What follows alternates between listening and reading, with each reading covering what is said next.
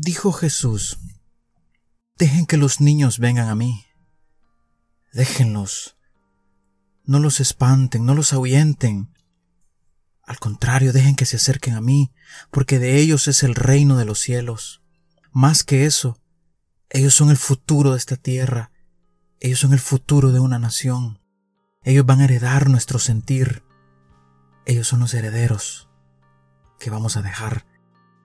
Estimados, en nuestro interior llevamos un niño que con el paso del tiempo lo hemos encerrado y lo hemos marginado. Porque la sociedad nos obliga que debemos de crecer, que debemos de madurar, que debemos de dejar de ser niños. Y es muy cierto, es una etapa que todo hombre debe de cruzar, esa transición entre niño y adulto, pero se nos olvida algo, que la vida de un niño es una escuela de nunca acabar. Por su forma de ser, por su carácter, por su forma de amar. Algo que he descubierto que risas, diversión y alegrías infinitas son las consecuencias que llegan a tu vida cuando tienes en casa a un pequeño. Estimados, un niño te enseña a compartir y no ser egoísta. Un niño te enseña a amar y perdonar, sin importar las condiciones, para que expreses lo que sientes y cómo lo sientes. Te enseña a ser curioso, para no conformarte con lo que ya conoces.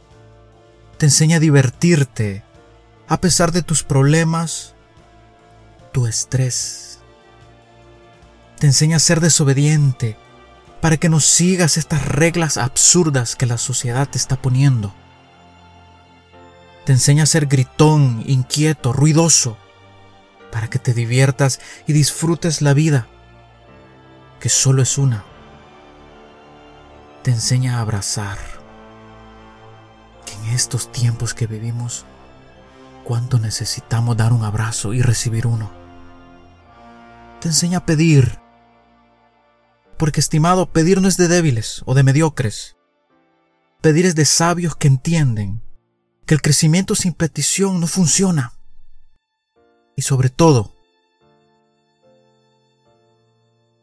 te enseñan a llorar y dejar a un lado ese estereotipo que los hombres no lloran, que los machos no pueden llorar. Gandalf decía algo, no todo el llanto es calamidad. Y vaya que tenía razón.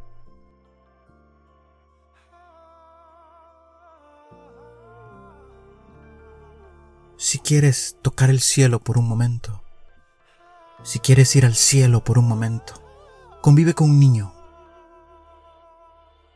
y muestra el niño que llevas en tu interior. Soy Ernesto y por favor, piensa diferente.